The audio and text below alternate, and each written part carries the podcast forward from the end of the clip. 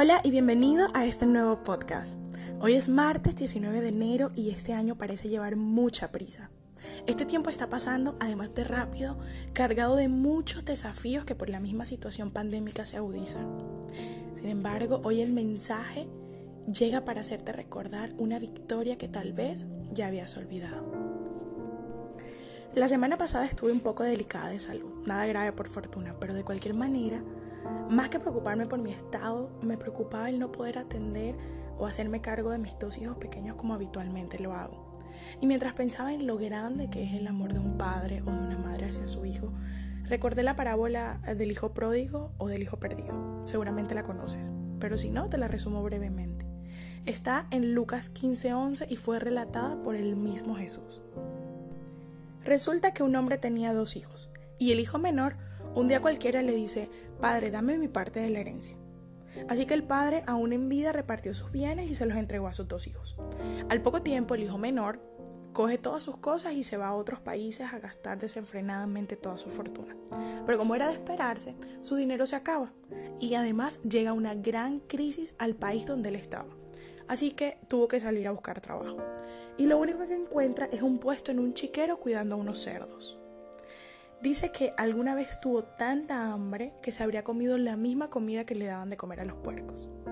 Y entonces en ese momento él recordó que los empleados de su padre tenían comida hasta de sobra. Así que decidió volver a casa y emprendió el camino. Dijo que le pediría perdón a su papá y que podría esperar que por su misericordia lo tratara al menos como a uno de sus jornaleros. Dice Jesús que el chico aún estaba muy lejos cuando su padre lo vio y se compadeció. A mí eso me hace pensar que los ojos del padre miraban siempre al horizonte, con la esperanza de que algún día su hijo regresara. Entonces salió a su encuentro y lo abrazó y lo besó. Imagino que lo habrá besado tal y como yo o mi esposo lo hacemos con nuestros hijos, que los besamos decenas de veces seguidas y nunca nos parecen demasiados besos. El muchacho entonces le pide perdón a su papá y el padre manda rápidamente a que lo vistan con las mejores ropas, que le pongan anillo y sandalias y que maten al ternero más gordo para celebrar que su hijo que estaba muerto ahora ha vuelto a la vida, que se había perdido ahora ha sido encontrado. Es una parábola hermosa, ¿cierto? Habla del amor incalculable de un padre, de la felicidad de recibir en los brazos a un hijo perdido y del perdón a las faltas y a las ofensas. Pero lo más interesante en esta historia que contó el maestro es lo que ella representa. Sabes, hacía muchos años atrás, cuando Moisés escribió el libro de Deuteronomios para exponer las leyes con las que debían vivir los judíos, escribió la ley para un hijo rebelde. Está en ese mismo libro en el capítulo 21, versículo 18. Y dice que el castigo para un hijo rebelde, libertino, borracho y desobediente era ser apedreado hasta su muerte. Así todos en Israel lo sabrían y tendrían temor. Así que volviendo a nuestra parábola inicial, ¿no te parece que lo más lógico y acorde con la ley era entonces que el joven rebelde y obstinado perdiera todos sus derechos y que además fuera apedreado como era la usanza? En la primera impresión quizás pensarás que Jesús iba en contra de la ley, algo que es totalmente falso. Él era respetuoso de las leyes que su mismo padre había dado a su propio pueblo. Él vino a predicar un cambio, y ese cambio drástico y rotundo fue el paso de la muerte a la vida. Sabes, no es necesario que tu corazón se detenga o que tu respiro se acabe para estar muerto. A veces comes, caminas, incluso vas a trabajar, pero por dentro estás muerto. Porque has dejado de creer, has dejado de esperar. No le encuentras más sentido a tu vida. Te frustra una situación aún a sabiendas de que esa situación está fuera de tu control. Tu salud tal vez no termina de mejorar cuando llega una nueva enfermedad. Tus finanzas no se terminan de acomodar o en tu lugar y en tu hogar habitan las discusiones y el rencor. Tal vez no te acerques a Dios por la vergüenza de haberte alejado de su camino algún día, de haberte alejado de su guía. Pero ¿no crees que ya es el momento de volver a casa, de arrepentirte, de entender que todo lo que sucede es más grande que tus propias fuerzas y que solo no podrás con ello? Bueno, la buena noticia es que Dios te ha llamado hijo porque Él se comporta como un verdadero padre, pero no como el padre que te juzga según la ley de Moisés.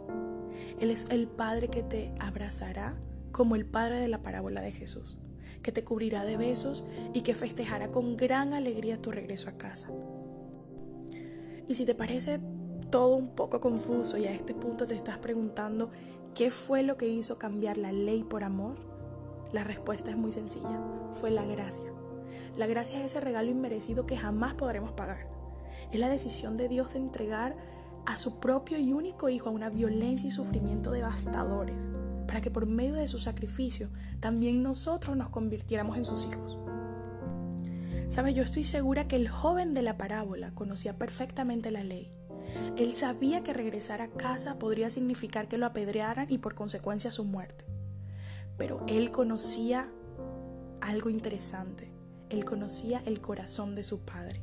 Y ese amor que conocía de su padre fue lo que le permitió regresar tranquilo y seguro a casa. El corazón de Dios también está lleno de amor, porque Dios es todo amor. Y aunque parezca una frase de cajón, tienes que reconocer que solo por ese inmenso amor te has librado de muchas angustias, de enfermedades, de persecuciones y se te han devuelto las esperanzas. Yo personalmente haría todo por las personas que amo y tú seguramente harías lo mismo.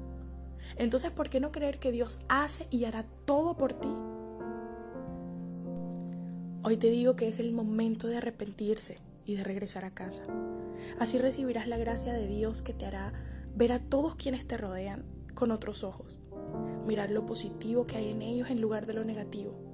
Te hará ser más fuerte en muchos aspectos de tu vida, sino en todos. Y vivirás más feliz y tus sueños, te lo aseguro, serán más dulces. Gracias por escucharme, yo soy Lisette Vanegas Gebauer y te bendigo. Hasta el próximo martes.